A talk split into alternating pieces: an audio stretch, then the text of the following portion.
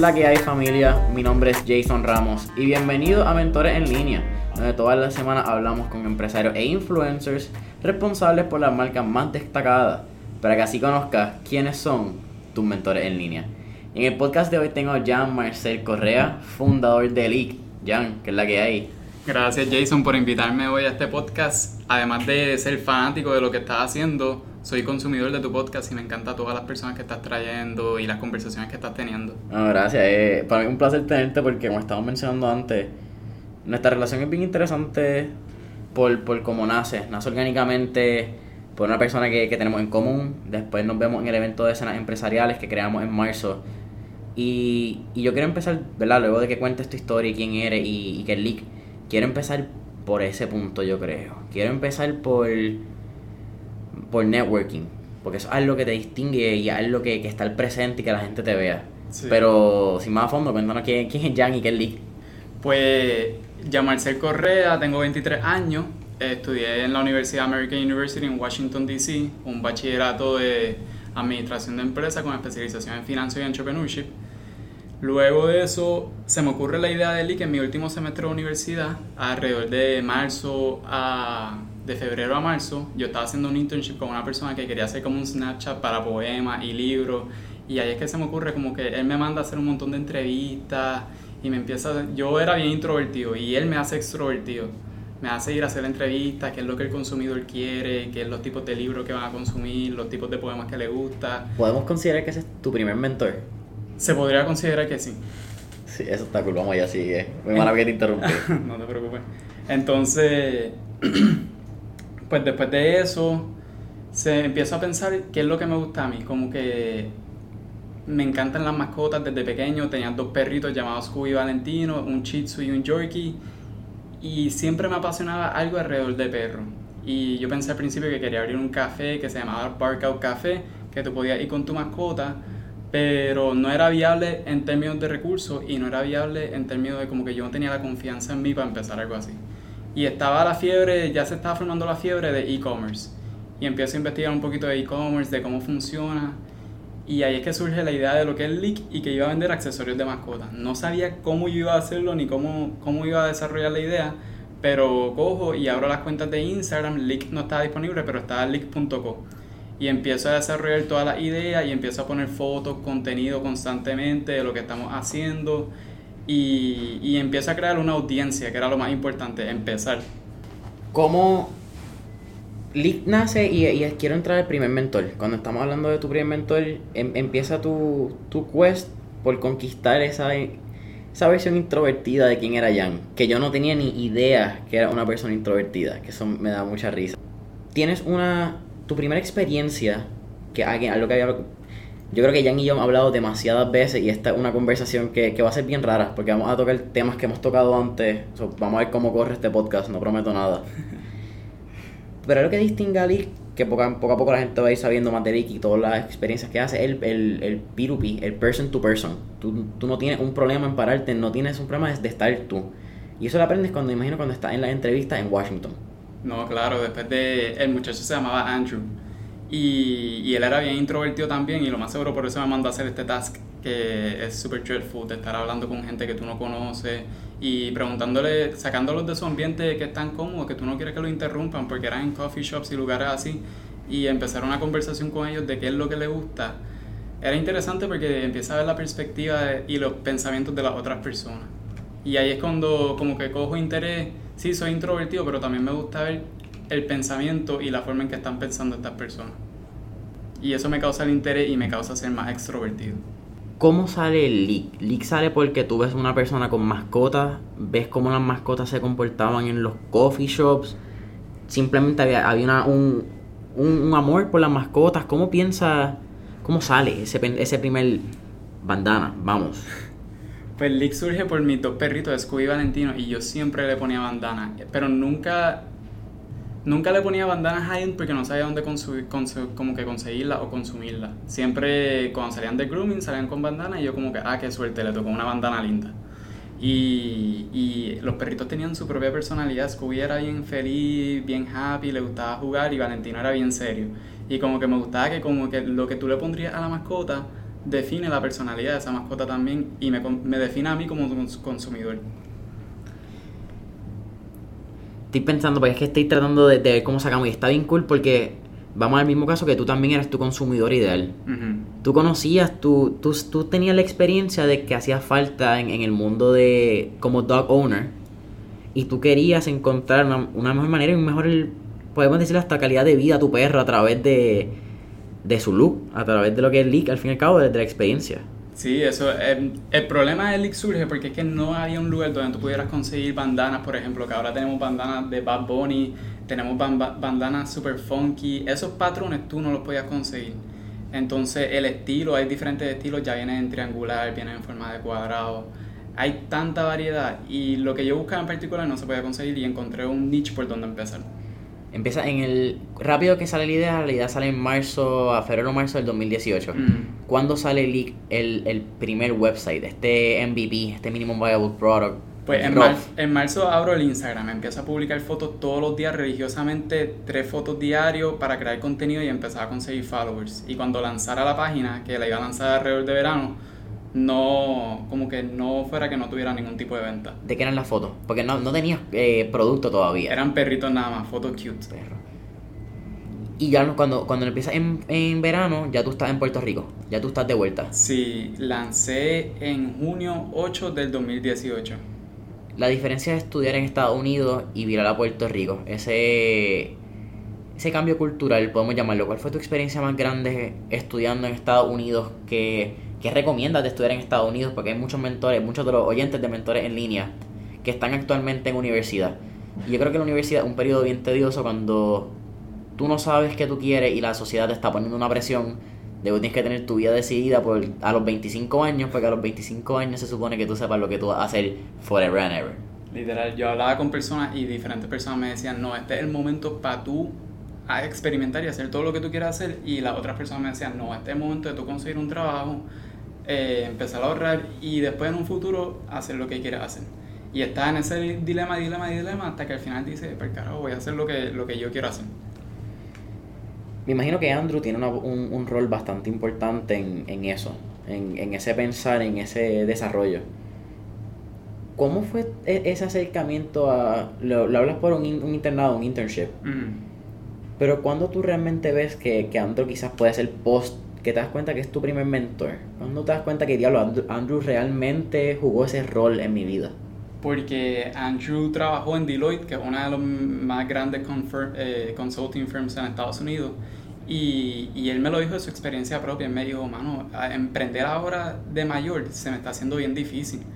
Y, y el yo ganar esta cantidad de dinero y de ir a cero es algo que, que te puede impactar mucho psicológicamente. Entonces, este es el momento para tú hacerlo porque ya tú no tienes revenue. So, de que empiezas ahora es de abajo para arriba. Cuando lanzas, es verdad, y, y estamos hablando de e-commerce, estamos hablando de cómo 2018-2019 ha cambiado mucho el juego también de e-commerce. En los pasados, si vemos, e-commerce se pudo haber hecho famoso 2015, que se ha empezado a ir mainstream, por ponerlo así. Pero en 2018-2019 hemos visto una ola de personas, por llamarlo entre comillas, gurús, que no solamente eh, usa Shopify, vamos, a, vamos a, ir por atrás. Shopify es la plataforma más, famosa, podemos decirlo, para e-commerce. Es la más completa, definitivamente, y, el, y es bastante user friendly. Eh, idiot proof, por llamarlo así. y imagino que tiene un montón de inspiración por muchas de las personas que están en redes sociales. Que de momento tú puedes ver a estos tipos en Los Ángeles que están haciendo, dicen que hacen un millón de pesos a través de dropshipping. De momento tienen un R8 de Audi. Y eso no es la realidad de lo que hemos hablado. En, en un momento pensaste que iba a ser así de fácil. No, claro, yo pensé que el, día que yo lancé la página, yo le dije a mi hermano, yo tiro un ad en Instagram y voy a vender todo el primer día. Y fue una desilusión total. Yo, las primeras dos compras fueron mi mamá, mi papá y una muchacha que trabajaba con mi mamá. ¿Cuánto tomó a qué día, qué semana, si te acuerdas, la primera orden que tuviste, ñe, esta es la, la, primera, como que lo logré. Pues la primera orden orgánica de un extraño total fue un mes después, en julio. Yo literalmente estaba caminando hacia el sastre donde yo hago mi bandana y me llegó la orden y yo me recuerdo, como que me recuerdo dónde estaba parado, cómo fue el momento y yo dije, wow, como que esta persona es mi primer orden. Eso tiene que ser un momento bien lindo, porque estábamos hablando el, el sábado, que es bien loco tú ver tu producto cuando los perros pasan y tú... La gente no necesariamente sabe que, que Jan es el fundador de League, porque aunque tu cara es bien presente en los eventos en redes sociales, estás bastante ligado de la marca. Sí. Porque querías formar algo que fuese propio, algo que tuviese una vida que no dependiera de... Sí, que fuera su propia entidad. Que yo, que yo no fuera el biggest asset de ella, sino que ella ya tuviera su propia personalidad, que las mujeres que son mi consumidor se sientan identificados con un lugar, un safe, un safe place que tú puedes ir con tu mascota y disfrutar y, y ver contenido fun. Un año, después, un año y medio ya, casi, ¿verdad? Después de, de esa primera orden, ¿cuál ha sido el biggest takeaway de e-commerce? ¿Y cuál ha sido el, quizás la, la realidad más difícil que te has encontrado eh, que rompe el, el pensar de, de hace un año y medio de Jan? Eh, mano, es no quitarse, crear contenido todos los días, no como que buscar diferentes vías, no, no solo depender de online, sino tienes que tener presencia en los eventos para que la gente sepa quién tú eres y después vayan a comprar online. Eso de que el pensamiento de Jan hace un año y medio era que se iba a vender todo online y yo no iba a tener que tener presencia física en ningún lado. Y no, para, hacer- para crear la comunidad yo tengo que ir a los cumpleaños de perritos, yo tengo que ir a los eventos, tengo que ir a los bazares navideños, tengo que estar en todos lados y ver los diferentes tipos de demographic. Y al principio yo pensaba que mi cliente nada más era de 24 a 35 años, pero no, yo tengo el de 24 a 35 años y tengo a la persona que su hijo se fue para la universidad y la mascota ahora es su hijo nuevo.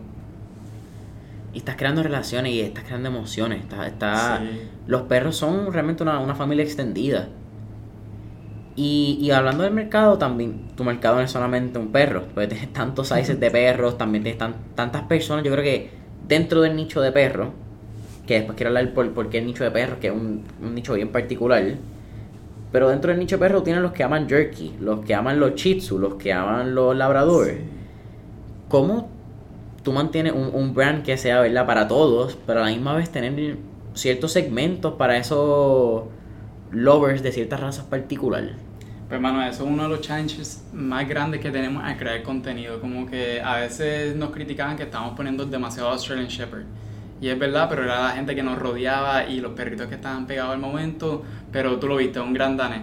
Y después yo digo como que, wow, pongo un gran danés en, re- en las redes sociales, pero ¿cuánta gente tiene gran daneses? Y ese es como que un debate que uno está constantemente y uno mira los hashtags a ver qué perrito es el más común. Yo pensé cuando yo hice el sticker de Chihuahua que era el más que se iba a vender y, y no, como que me sorprendió. Y ahora busco como que frases o cosas relacionadas a mascotas que todo el mundo se la puede aplicar. Como que dogs over people. Que uno de los stickers, Sí. igual que el de Sato, estábamos También. hablando.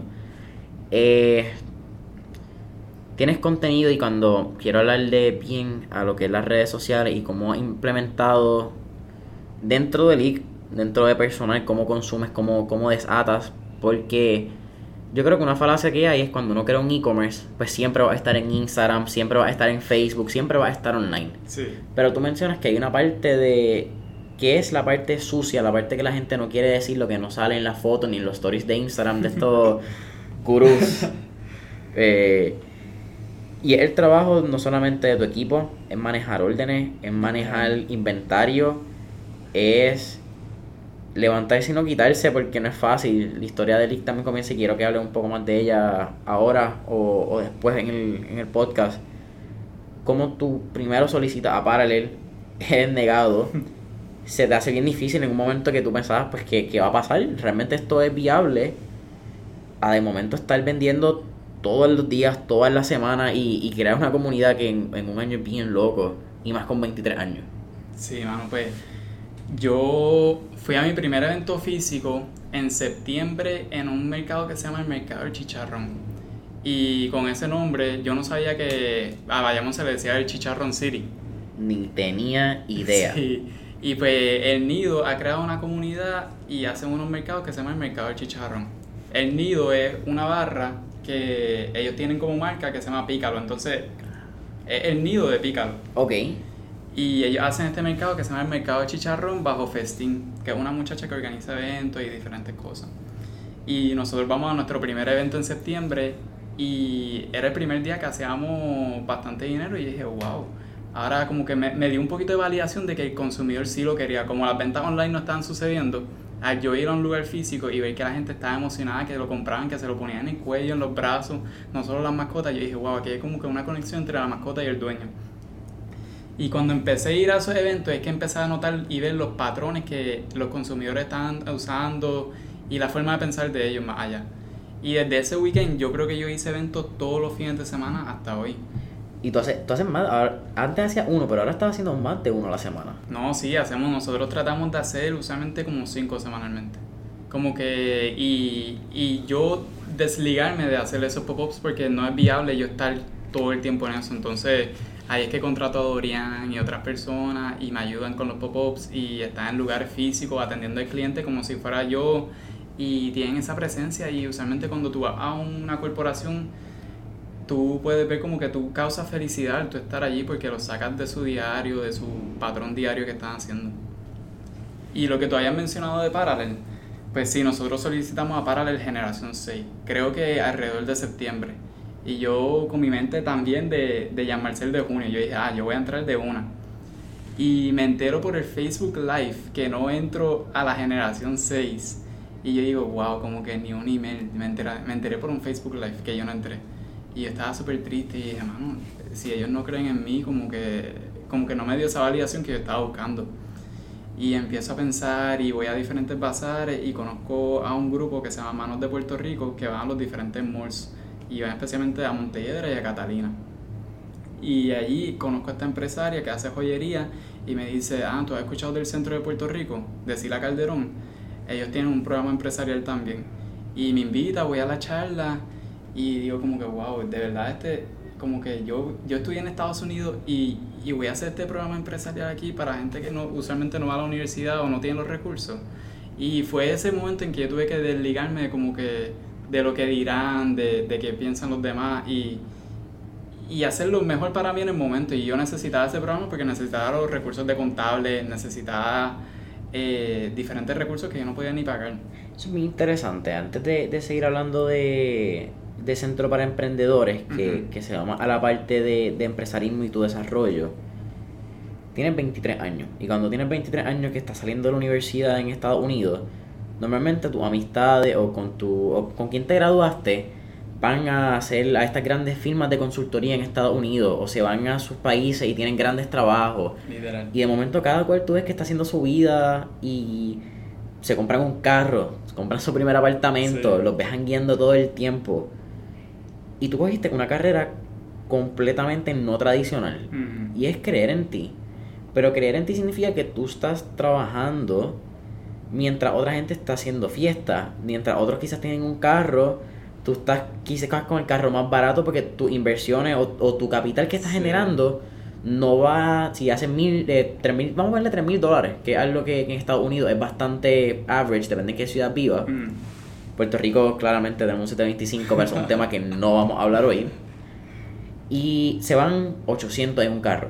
En este caso, 800 van para League.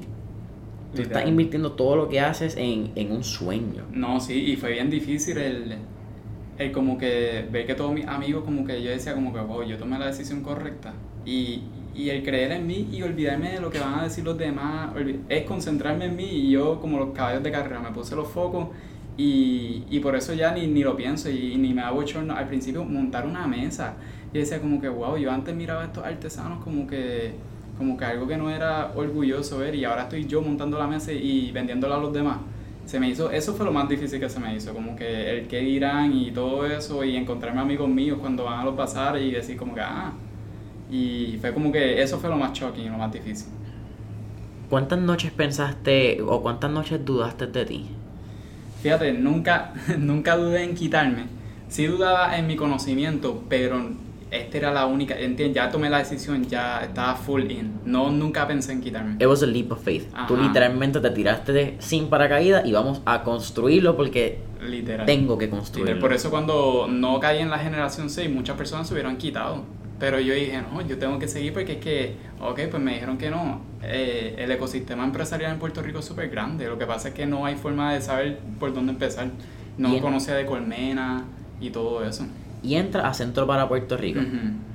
¿Cuál es esa experiencia? ¿Cuál es el programa? ¿Qué, qué aprendes ahí? Y luego pues, la historia seguirá por, por Pre-18 y todo. Wow, pues el Centro para Puerto Rico cambió mi vida, literal. Ese programa marcó como que desde ahí es que el league empieza a crecer de verdad. Ese es el antes y el después. Sí. Ahí tú puedes marcar realmente cuando league crece, nace, se germina. Sí, pues el Centro para Puerto Rico eran, eran todos los jueves y nosotros teníamos que sacar, creo que eran tres horas todos los jueves de 6 a 9 y traían personas y hablaban de diferentes temas, pero no era no eran las clases, eran las personas que tú estabas conociendo que estaban sacando de, de un, tres horas de su vida para ir para allá y desarrollar su idea. Y eran las conversaciones que se formaban que uno como que aprendía, ah, wow, esta persona está haciendo esto de esta forma, nunca se me había ocurrido, ah, este es el proceso, este es el framework que estamos utilizando y ahí es que empiezo a desarrollar diferentes ideas y a ir aplicándolas y testing con, con Leak. Luego de eso entra a, a Pre-18. Sí. ¿Cuánto? Unos seis meses después, más o menos. Pues Creating empieza en julio 15 y el programa empresarial de Sila Calderón se acaba en, en mayo. O sea, tienen bien poco tiempo en que en- sales de un programa y entras a otro. Sí, ¿no? Y yo me enteré de, de, de que fui aceptado en Creating un mes antes. So, no hubo tiempo. Realmente el, el tiempo fue, ok, terminamos aquí, nos movemos al próximo y continuamos nuestra ruta. Sí. Al igual que, que su Haley, que en la entrevista eh, anterior, lo puedes conseguir en Google Podcast, iTunes Podcast y Spotify. Pasaste por Predicting y pasaste el- y eventualmente tienes la dicha de entrar a, a lo que es lo que es la generación 7, si no me equivoco, de, de Paralating. Paralating, como hemos mencionado en el episodio anterior, es una aceleradora de negocios que también tiene esa característica donde traen personas y tienen un acceso a mentores, quizás un poquito de, un nivel eh, más alto que Centro para Puerto Rico, quizás o en un ámbito internacional, para, para no llamarle y no quitarle mérito a los que están aquí en Puerto Rico. Pero ¿cuál ha sido ese, es, esa cosa? Porque es bien raro, bien particular que un e-commerce brinque de, en estos programas. Normalmente los e-commerce son bien únicos, son bien separados, hay un orgullo Sí. Aquí tú entraste a un e-commerce al, al mundo de startup que normalmente no, no hacen clic. ¿Cuál ha sido esa dinámica tuya? ¿Cuál tú crees que es la diferencia de por qué tú entras? ¿Qué... Pues mano, porque a mí cuando yo solicitaba para él, lo más difícil era la innovación dentro de Leak, que al final del día son productos para mascotas. Y ahí es que yo digo que, ¿qué es lo que estoy innovando de verdad?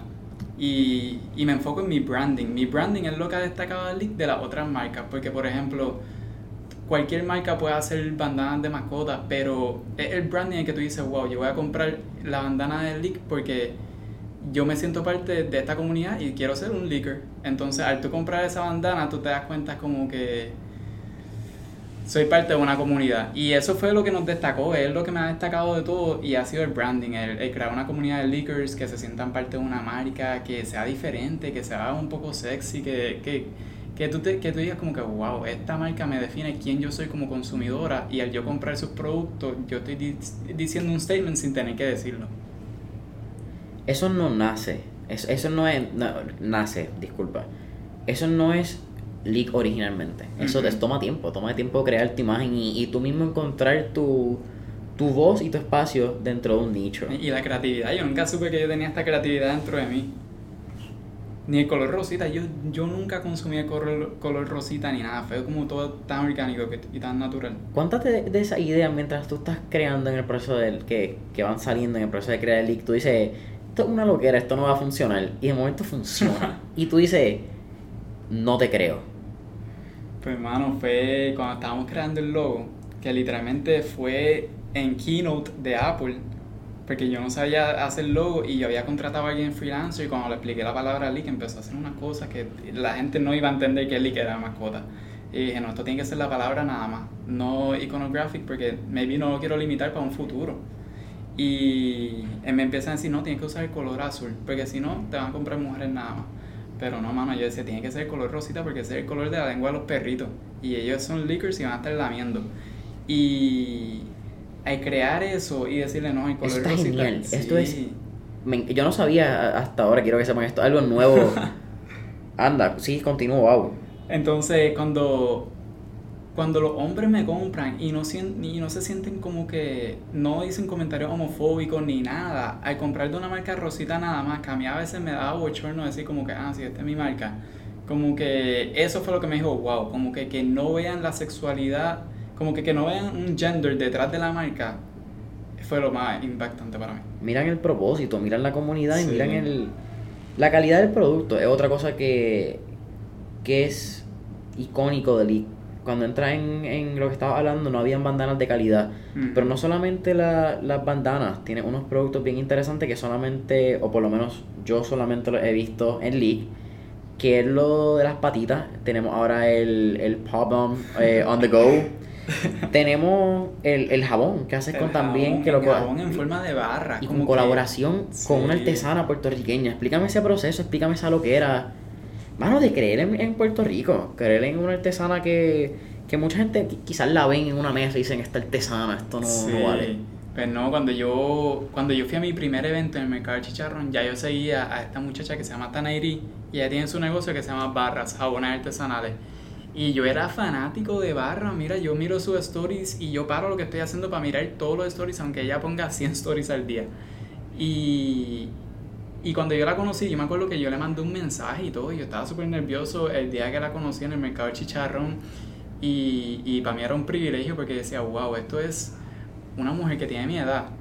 Yo creo que ella, ella no fue ni a, ni a la universidad y tiene un sentido de branding brutal. El producto de ella está brutal y todo esto lo hizo ella desde Ponce. Y yo estaba como que, de esto es lo que tienen que estar hablando más, como que lo que ella está creando.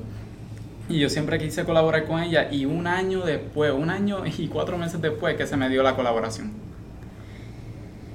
Que, que cuando, cuando mencionas de, de verdad, de, de esto es lo que deben estar enseñando, entra un propósito bien particular también, porque, y, y disculpen a la bolita de ping pong que tenemos atrás, estamos en, en vivo y directo desde Paralating, gracias por, por prestarnos el espacio.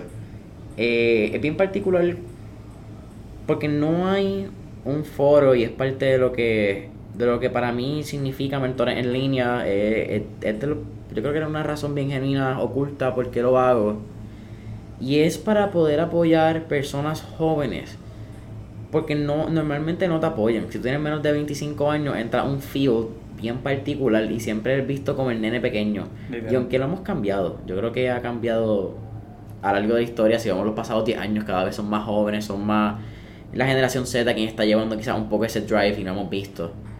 Pero no es fácil cuando te entras a, a Parallel y la mayoría tienen 27, 28, 30, 35. No, que durante pre yo creo que yo era como el segundo más joven.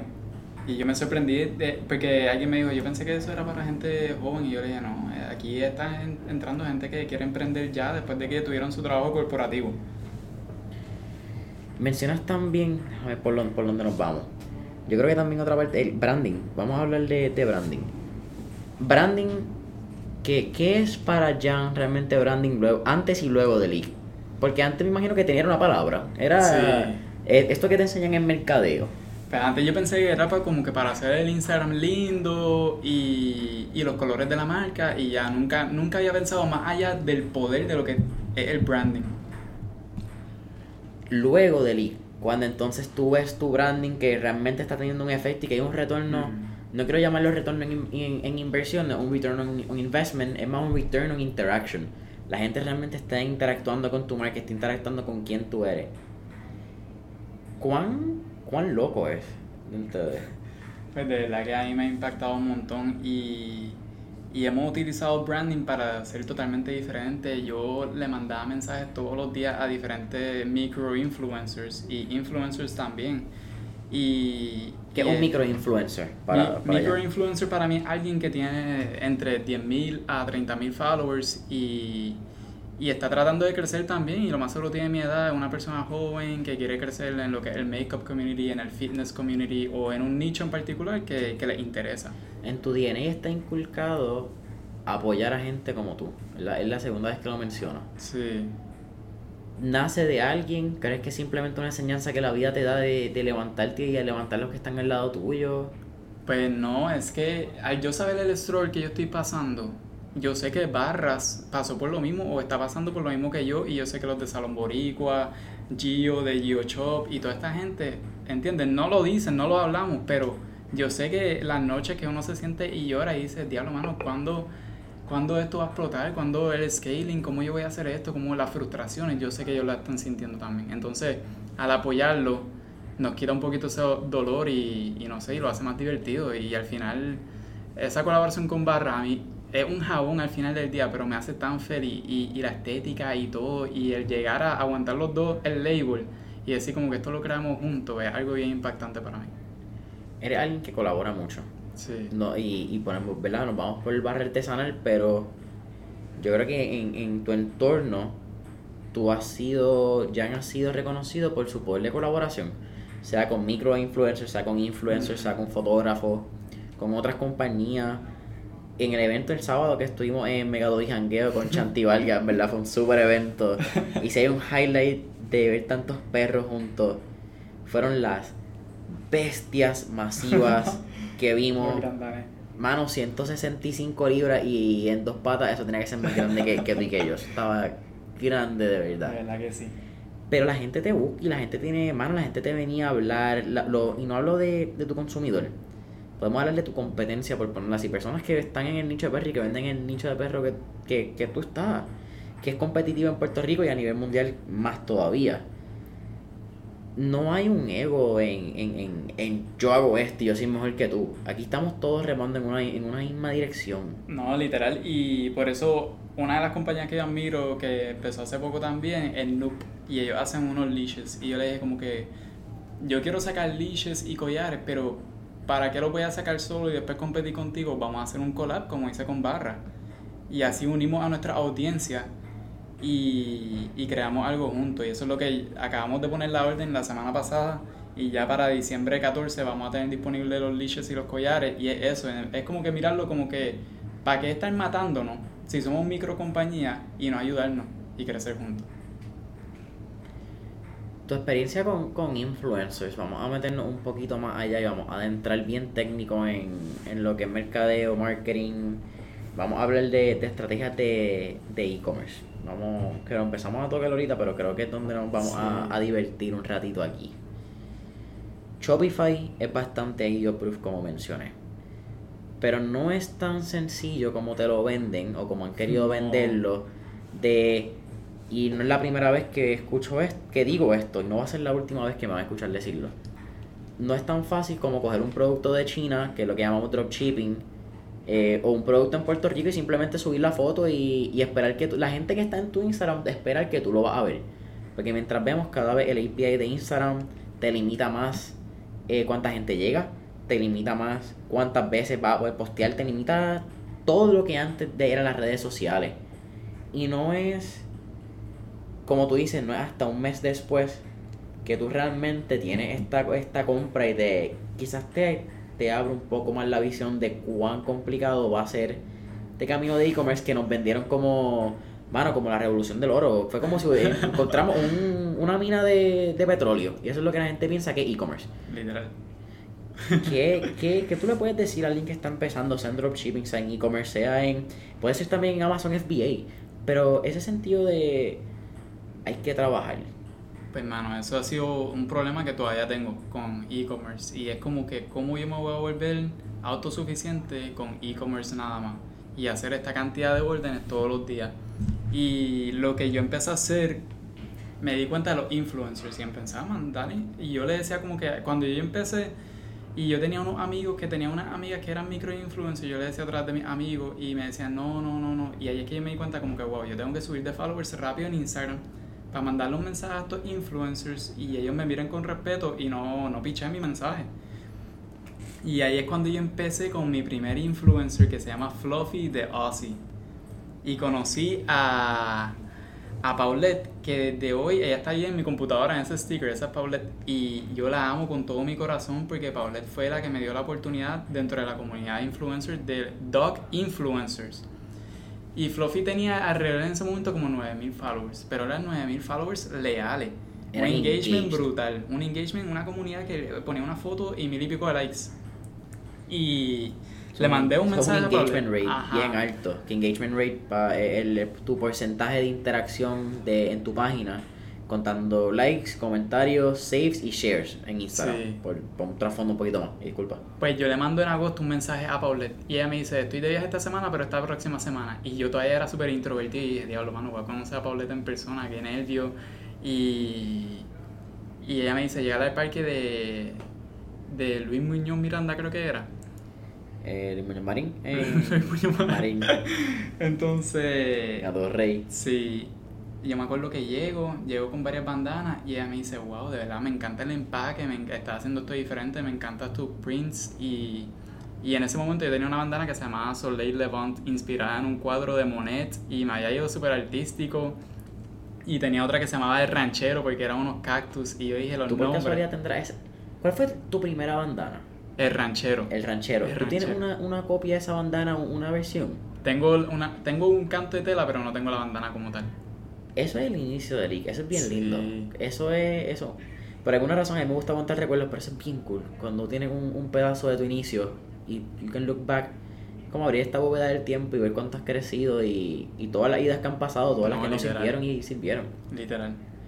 Pues cuando yo me encuentro con Paulette, ella se pone la camisa, le pone la bandana al perrito y me dice, dame dos o tres bandanas para yo mandarla a mis amigas. Que las amigas tenían cuentas de Instagram del perrito y ahí es que yo digo, wow, el poder de los influencers en la comunidad de mascotas y el poder de influencers en general. Fue como las mesas, la primera mesa que hice, yo dije, wow, la cantidad de dinero que uno puede ter- tener y el engagement con el cliente. Lo mismo con los influencers. Y ahí empecé a mandar mensajes como a todo tipo de influencers. Y todo era por colaboración, sin pagar. Que al principio todo el mundo me decía, no, tú tienes que pagar, tú tienes que pagar, tú tienes que pagar. No, mano, al, fi- al final mucha gente quiere colaborar y, y me vi querían comprar una bandana para su perrito y ahora al colaborar conmigo no tienen que comprarla porque se la voy a dar de intercambio.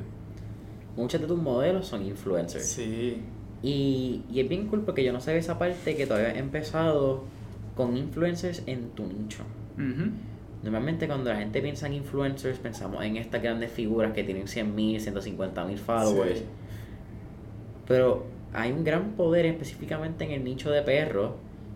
Porque el, el nicho de perro le gusta la fotografía. El que tiene un perro le, le gusta que la gente sepa que tiene un perro. Claro. Eh, parecen los, los de CrossFit. Yo hago CrossFit. Literal, es como vegan. Lit- eh, eh, yo no dije eso, para que sepan. No, no, molestando, pero. Y eso es lo que te ha ayudado a ti, porque algo que, que también te identifica como leak es que tu, tu contenido tú no tienes que estar haciéndolo 100% en términos de Ujú. contenido visual. No, Pues- envían la foto. It's user generated content, contenido generado por tu usuario. Porque tu producto le gusta tanto que están dispuestos a ser parte porque quieren ser Mm. parte de League.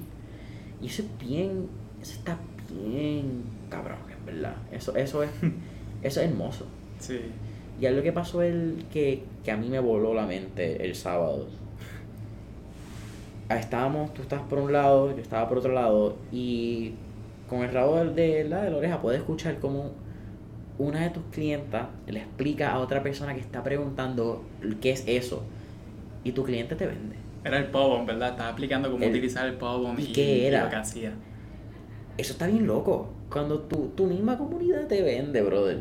Sí, de verdad que, y de verdad que es algo que a mí me encanta y, y yo, yo amo a mis leakers porque son en- la inspiración que tengo a diario para poder seguir y haciendo esto que uno no duerme, uno está constantemente pensando en qué voy a hacer próximo, que ideas creativas y por eso es que tú mencionas lo de que empecé en el niche de, de influencers de perritos, pero luego, si tú ves el patrón de la foto, yo cambio completamente. Y me voy a influencers dentro de fitness, a boutiques, empiezo a colaborar con un montón con boutiques y, y me despego completamente de lo que es los influencers dentro de la comunidad de mascotas porque me pasó algo que tú me dijiste en el evento de Chantivaria y era que tú no consumías eh, podcasts o cosas en español porque no querías de Puerto Rico, porque no querías que esas ideas se te quedaran en la mente y al final, si, sin tú hacerlo a propósito, empezarás a repetir patrones de ellos. Y es como si te estuvieras robando la idea. Y ahí es cuando dije, no, yo tengo que, como que noté algo en mí que estaba haciendo como que lo mismo que los demás. Y por eso despegué completamente y me fui a lo que es high-end fashion, boutiques, que al final del día son mi consumidor, que son mujeres que, que con- si compran boutique también van a comprar las cositas de perro en un lugar igual. Y eso va también de la mano con, con la visión de ponerte la, la, la gringola y, y, y ser tú, mirar Sí. tu camino. no fue fácil, me imagino. No, al no, principio. no. eh, Al principio era bien competitivo y, y a veces podía ser un poquito nasty. Porque eso, eso es lo que nos enseñan. Cuando yo creo que en las escuelas, cuando te enseñan empresarismo, es tú compitiendo Sí. con, contra los demás. Y es bien, es- eso está bien interesante. ¿Y qué contenido tú consumes en, en redes sociales? Aparte de, me imagino que consumes boutiques, ¿cuál es tu inspiración? Pues Porque mi- Tiene que haber algo detrás que, que tú mires y digas, está cool, eso me gusta. Pues, mano, eh, yo consumo mucho maquillaje de mujeres, como que Glossier es una de mis inspirado- inspiraciones. Ella tiene un podcast en How I Built This por eh, Guy Ross y de verdad que está buenísimo, buenísimo, buenísimo. Y Es súper chistoso porque su Hailey dijo que ese es el podcast que ella le encanta, que ella fascina. de verdad, Hace una semana y estaba hablándolo con ella hace dos días. mano, pues se me paran los pelos porque ese es de mis podcasts favoritos de How I Built This. Como ella empezó y la forma en que empezó y el sentido de comunidad y lo que está haciendo Glossier, de verdad que está espectacular. Estábamos hablando también antes de empezar el podcast de que yo creo uno de los nichos en e-commerce que si no es el nicho que más dinero hace es maquillaje. Sí. Extremadamente competitivo, sea a nivel local, donde tiene yo creo que una gran exponente que me encantaría entrevistarla pronto es Melolops, que hace Radioactive y hace su propia marca de maquillajes de Puerto Rico. Pero cuando miras un entorno global, tiene a un Kylie Cosmetics, tiene a un James Charles, tiene a Jeffree Star. Star. ¿Entiendes? Estos tipos están dando de qué hablar y están dando la liga, sea en branding, sea en e-commerce, sea en, en marketing en general, en redes sociales, creación de contenido. Lo que están haciendo, la preparación y cómo hacen Navidad, cómo hacen Black Friday, las estrategias de sacar una colección. ¿no? Y la comunidad, ellos antes, como tú mencionabas, era bien competitivo. Y si tú te das cuenta, Jeffree Star hace reviews de productos de Kylie y menciona, porque tú deberías de comprar alguno de los productos de ella. Y si no, es como que se paró de hablar tanto de ser tan competitivo y empezaron a colaborar. Por eso la colaboración de Shane y Jeffree Star fue tan grande. Porque a la gente le gusta, sí, a veces tú piensas que hablar de drama va a vender más, pero a veces la colaboración y, y ver a las personas felices vende más que estar tan competitivo. Felicidad, una emoción. Sí, Tú vendes, una, tú vendes un sentimiento, una emoción a través del like. sí. Consciente o subconscientemente pasa. Al principio. Porque obviamente te, tú te das cuenta en, el camino. Pues esto me lo dijo mi mamá. eh, Mi mamá me ayudaba mucho en, los- en los primeros bazares y eso. Y ella me dijo, mira lo feliz que está la gente cuando consume tu producto. Como que mira la felicidad que tú le estás dando al cliente. Y, y ella me dice, tu negocio es bien bonito y bien particular porque las mascotas ya causan a alguien feliz.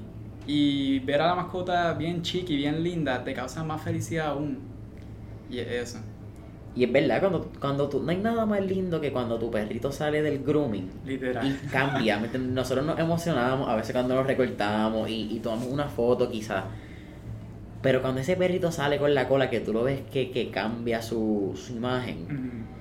Y me imagino que yo, yo tengo una perrita, pero no soy este dog lover. Yo, yo, no- yo no soy un consumidor de, de comprarte cinco bandanas, en la realidad. Pero estoy seguro que tiene gente que compra a veces dos, tres bandanas y se las alterna.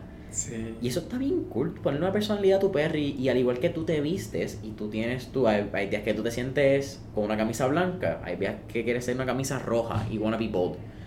Le das la opción a tu perro para hacerlo. No, por eso ahora para Navidad, ahora, ahora que yo me he dado cuenta y, y durante el programa de pre, que hemos tenido el capital para poder invertir y tratar diferentes opciones, eh, empezaba a tratar diferentes prints y, y me he dado cuenta que los prints de comida se mueven muy bien y cosas que como que tú a ti te encanta la pizza, porque el, tú vas a encontrar súper brutal que tu perrito esté poniéndose una bandana de pizza.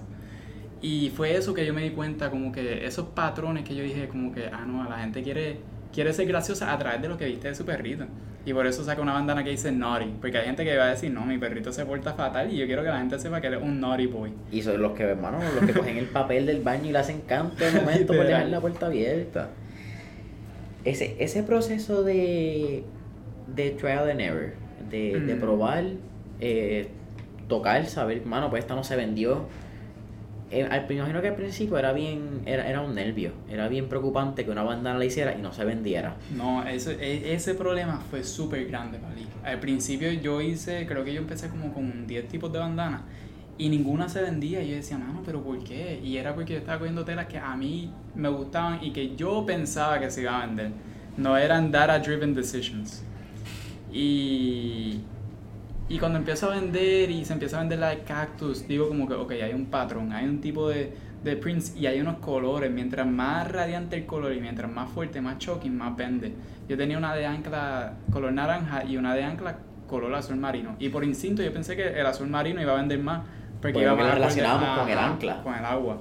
Pero no, la naranja se vendió un montón. Y era porque resaltaba un montón y iba a llamar más la atención al perrito cuando la gente lo viera. Y eso es la forma en que el cliente lo pensaba, como que esta bandana va a hacer que la gente mire más a mi perrito y va a llamar más la atención. Yo tengo dos, dos preguntas. Estoy tratando de ver cómo la traté de hacer las dos en una, pero no va a salir. La primera es. Eso que dijiste es bien interesante. Un problema que le pasa a muchos jóvenes empresarios cuando están desarrollando una idea. Y es hacer lo que ellos piensan que van a vender. O, o quizás crear el producto basado en, en su pensar, en sus gustos, porque ellos consumen eso. Y mencionas que te pasó. ¿Cómo, cómo te diste cuenta? ¿Cómo, ¿Cuál fue ese proceso mental de saber y, y tú tener que decir, mano, lo que yo pensé que, que era lo que iba a dar el palo no es? Y abrirte, y abrir esa puerta, porque aunque a veces decimos que tenemos las puertas abiertas, la realidad es que tenemos un, un ego de nuestra idea. Y es bien, el- yo, yo siempre he dicho que el ego es bueno y el ego es malo. El ego puede ser bueno porque tú necesitas tener un ego, tú necesitas pompearte tú necesitas ser el... Tú tienes que saber que tú eres el mejor en lo que haces todas las mañanas. Pero a la que tú empiezas a decirlo, pues, el ego es controversial. Pero imagino que ese proceso fue bien interesante para ti mientras estar abierto a recibir ideas, a recibir opiniones, a todo el proceso de, de crear cosas que y sacar a un lado las cosas que eran tuyas que no funcionaron. Pues eso fue, fue difícil, pero no tan difícil. Lo malo de tener un negocio es que todo el mundo te va a decir su opinión. Y todo el mundo te va a decir, no, esto va a funcionar, esto va a funcionar, esto va a funcionar. Y en un momento tú tienes que parar de escucharlo y ver qué es lo que el cliente quiere. Y tú empezar a ver en, en Shopify qué es lo más que se está vendiendo y empezar a ver los patrones dentro de, de lo que está funcionando, como su Haley, que, que al principio pensó que le iba a vender a los jóvenes y terminó siendo la gente adulta. Y, y eso, y es no, no atarte en, en, en un negocio, tú no te puedes atar a una idea. Tú tienes que estar abierto a, a lo que viene y, y adaptarte, porque si no, no va a funcionar. Y eso es lo que yo hice. Yo no, no, como que si, como te dije, que sacó una bandana de arte, si hubiese sido bien, ¿cómo se diría? Como que bien terco, me hubiera quedado sacando bandanas de ese estilo y no hubiera escuchado a mi cliente. ¿Has pensado alguna vez quizás por y, y en quizás en algún momento no funcionaron estas primeras bandanas porque no había un, una exposición de lo que era Leak? Leak no tenía quizás este Mm. engagement. ¿Te ha pasado por la mente en algún momento tratar de traer bandanas que no funcionaron en un momento a ver si funcionan? Pues de verdad que no, de verdad que no las he sacado. Te- trato de sacar cosas nuevas, nunca repito un patrón de bandana, nunca se ha repetido en leak. Y, El- el- y es eso, porque tú compras la bandana y, y maybe sa- salieron 30 bandanas nada más, pero tú eres la única persona que tiene ese estilo de bandana de leak. Tú manejas tu inventario, tu, tu inventario no es masivo. Tú no tienes... A ti no te gusta que 100 perros tengan la misma bandana. Sí. Pero eso también te fuerza a estar creando bandanas No, eso hay que todo estar el bien tiempo. creativo y hay que estar pensando, wow, ¿qué va a funcionar después? ¿Qué va a funcionar? Por eso es que a veces es bien difícil esto. Y, y originalmente tú eras un one man show. Jan empacaba, Jan diseñaba, Jan creaba el Shopify, Jan manejaba customer service, Jan era el que estaba corriendo redes sociales. Y esos son un montón de sombreros para correr. Pero poco a poco, eh, primero entra part-time y después entra full-time eh, Dorian. Sí, vea, yo te quiero con- a contar de cómo conocí a Dorian. Vamos allá. Dorian era consumidora de Lick, siempre estuvo en la comunidad de perros. Dorian vendía bandanas, tenía una tienda de bandanas. Y, y llegó un punto que, y yo le decía como que, yo me acuerdo que ella me dijo que estaba en un evento en, en el vagón y me dijo que se le estaba moviendo lento. Y yo me acuerdo que yo le dije, ah, mira, ve este tipo de evento que se te va a mover más. Como que nunca la miré como, como que siempre quise ayudarla, no la miré como que competencia, lo voy a parar de hablar. Y, y Dorian y yo siempre estuvimos en contacto. Ella para hacer bandanas y se empieza a enfocar en su maestría, que ella está estudiando maestría de psicología industrial. Y, y me empieza a decir como que, ah, mira, tú eres de hacer Instagram takeovers para crear más engagement. Y yo dije, wow, en verdad esa idea está súper buena. Y me decía como que, ah, deberías de hacer este shoot. ¿Esto fue cuándo? Esto fue alrededor de marzo. Esto fue más o menos cuando tú y yo nos conocemos en serio. No, literal. Y en ese momento, y, y ¿verdad? vamos a hacer un paréntesis aquí. Tú me habías comentado que en ese momento Lick estaba arrancando, pero no arrancando. Sí. Y el evento de escena un- fue un evento que creamos para, para conectar la comunidad y para Ujú. traer valor que yo creo que hace tiempo no se hacía a un nivel tan nicho, tan joven. Y tú eres una persona de, de, de recibir contenido, a ti te gusta aprender de los demás. Sí. ¿Cuán clave ha sido eso? Simplemente escucharte historias de éxito, como la de John Lee Dumas, que fue alguien que, que estuvo allí. No, a mí me, me encanta, me inspira, como que tú dices como que, wow, este puedo ser yo. O tú ves las estrategias que ellos están utilizando y tú dices, ok, esto le funciona a ellos, déjame tratarlo. Entonces, eh, Dorian, volvemos. Ajá, marzo. Pues El- entonces, en marzo yo estaba en acabando el programa de Centro para Puerto Rico y empezando uno de Imprende. Porque de aquí yo voy de programa en programa en programa en programa. Y empiezo en Imprende en una competencia y empiezo...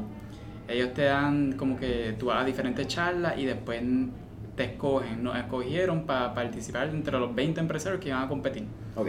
Y Natalia, que una de las líderes ahí en Imprende, nos decía diferentes ideas. Y yo como que, ok, sí, eso va a funcionar, pero al final del día no es mi pasión. Y, y yo estaba, en esa época, yo estaba en un momento bien difícil porque Leak podía tomar un, un giro súper diferente a lo que es hoy día. Y era en, en sí escuchar consejos, pero al final del día hacer algo que me gusta a mí, porque si no, ¿cuál es el punto de hacerlo? Y ¿Cuál era esa otra ruta que podía coger Lick? pues era empezar a personalizar comidas para los clientes o volvernos un dog walking app. Y yo como que sí, eso está brutal, pero Dos rutas totalmente diferentes a lo que Ah. terminó siendo Lick. sí. Y originalmente Lick no empieza por bandanas, me estabas comentando. No, que empieza entre stickers y, y bandanas, pero yo me quería quedar en lo que era el fashion de la mascota. Y, y ellos me querían, como que no lo veían viable. Y yo decía, coño, pero es como que lo que a mí me gusta, ¿entiendes? Es lo que a mí me apasiona, ver los perritos con la bandana, aunque es algo tan sencillo, tiene su propósito de que le da personalidad a la mascota. Y decidí escuchar algunas, con- algunas sugerencias, hicimos algunos cambios y, y competimos. Competimos con muchos de aquí de, de pre-18, Ok. pre-teeners. Esa fue la primera vez que tú te viste con este gorillo. Ajá. Está bien cool, porque ya cuando se entraron era como que yo te conozco, yo No, te no, he visto. fue la primera semana que empieza el programa. Eso esto fue la par. Ajá, esto fue a la par. Y, Eh, Qué cosa. literal. Y en ese momento también está, me estaban diciendo de Guayacán. Era la aplicación, yo estaba haciendo la aplicación de Pre-18 y estaba haciendo la aplicación de Guayacán. Y yo dije, estaba, iba a hacer cuatro programas a la vez y yo dije, mano, yo tengo que... De tanto programa empresarial, a veces uno, uno se, se desliga del, del negocio y se enfoca demasiado en el proceso. Y dije, no, yo tengo que coger más calle, tengo que aprender más y tengo que vender, que es lo más importante al final del día. So, después de Imprende, me aceptaron en, en, en Pre y, y ahí yo no, no me he enfocado en otro programa, me he enfocado en aprovechar Pre y en aprovechar lo que es Parallel y sacarle el jugo a eso y vender. Pero volviendo a Dorian. Ah, ¿Verdad? Que ahí fue por donde empezamos. ¿Verdad, Dorian? Perdón. No, Eh, pues, pues había una intern trabajando conmigo y ella se fue de viaje por un mes. Y, y en ese mes me invitan a salir en Guapa. Y, y yo siempre le quería poner la bandana a Natalia Rivera. Yo sabía que pues si yo le ponía la bandana a Natalia Rivera con el perrito, eso iba a causar un auge brutal en las redes sociales. Y llegamos a Pégate al mediodía. Y esto fue antes de todo el papelón que pasó con Natalia. literal. Entonces llegamos al mediodía y yo invito a Dorian y Dorian me dice que sí. Y, y me lo dice sí, que sí sin ningún tipo de problema. Y Dorian llega allí con el novio, conozco a otro chamaco que se llama eh, Fabián de Positive Musa y reconecto con él y conozco a otra gente. Y cuando estamos allí, yo le dije a Dorian, tú y yo le tenemos que poner esta bandana a Natalia Rivera entre medio de los breaks. Y ella nunca, nunca lo miró como una locura, ni dijo que no. Ella me dijo, dame la bandana. Fue mientras grababan una de las mesas de los artesanos, le puso la bandana a Natalia Rivera. No le dijo, por favor, te la puedes poner, se la puso. Natalia Rivera dijo que sí, le tomamos la foto. Y en ese día subimos como 2000 followers de uno. Y fue como que, wow, yo dije, Dorian es la que es, porque. si Cuando ella tú está- viste su iniciativa fue como Ajá. que yo te quiero. Ella nunca, nunca cuestionó que yo estaba loco al ponerle una bandana a Natalia Rivera. Ella, ella quería la misma visión que tú, casualmente. No fue, me imagino que no fue fácil al principio tú soltar responsabilidad de lo que comenzó como tu bebé y tu pasión. No, no, todavía se me hace difícil. Y ahora estás por tu segunda, tienes una segunda persona en el equipo. Sí. Que cada vez es menos responsabilidad tuya en términos de cuánto puedes controlar de lo que está pasando. Pero sigue siendo tu bebé, ¿entiendes? Eso es... Pues a mí lo que me da mucho estrés es eso, el quality control. Que si suelto como que el Instagram, si suelto el empaque de las bandanas, si yo me estoy asegurando de que el cliente vaya a recibir lo mejor posible al final del día. Y ese es el estrés más grande, es como que cómo delegar sin perder el quality control. Que es lo que hace Lee. Sí. Es exactamente lo que hace Lee.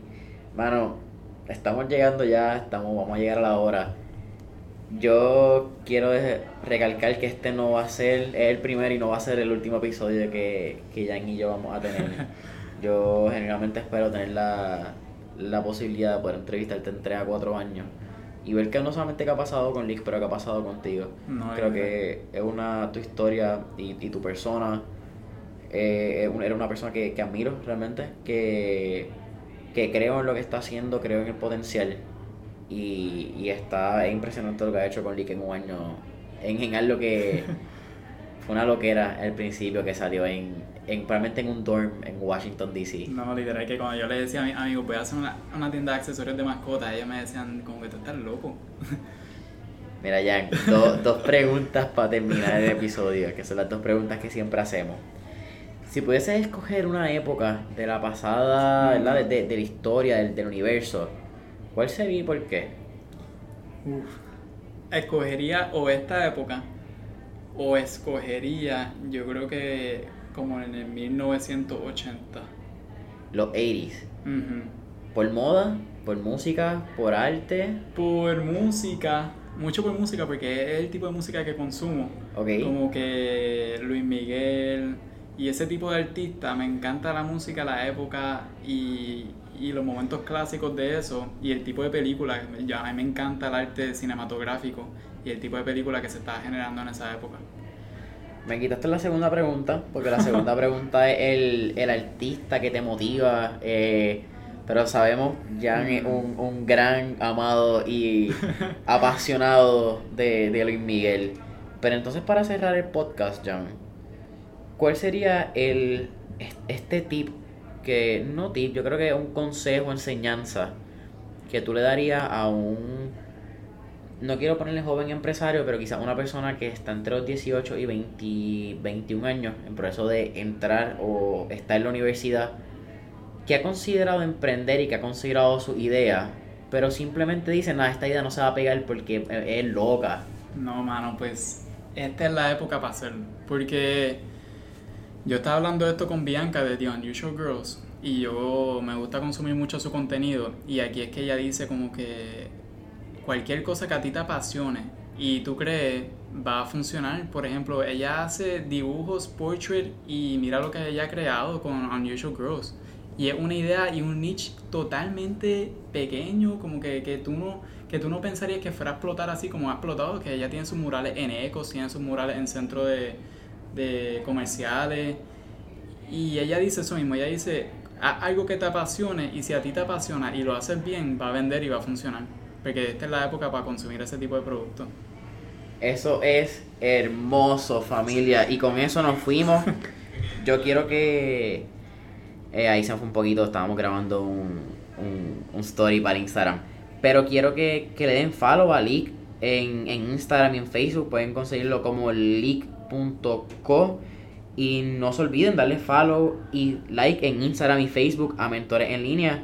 Jan, como mencioné, para mí ha sido un placer y espero tenerte otra vez en el podcast pronto. Gracias. Y si usan el código Mentores en línea, reciben un 25% de descuento. Supu, nos vemos familia. Nos vemos.